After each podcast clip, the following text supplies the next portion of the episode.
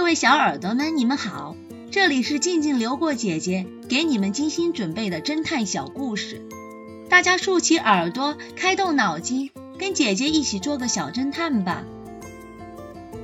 小侦探系列三百一十八，被冤枉的纸扇主人。三月的一天，一个小镇上发生了一起凶杀案。当地的警察局根据得到的证据抓捕了嫌疑犯，嫌疑犯却一直说自己没有杀人，自己是冤枉的。嗯。于是警察局请 X 神探前去小镇上帮忙调查案件。到达之后，X 神探得到了案件的线索。原来，在一个雨天。一名叫艾莎的单身女性被人杀害了，她的旁边还留有一把纸扇，估计是凶手匆忙间留下的。他们发现纸扇上有一个名字，于是警察局派人将这个人抓了起来。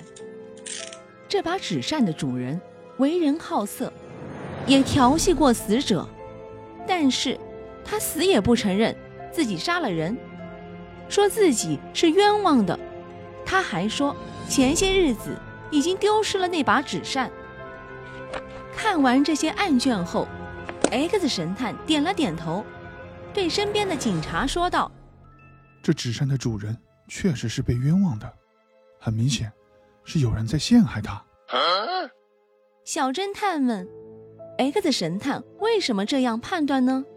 下集告诉你们答案哦。凶手是谁？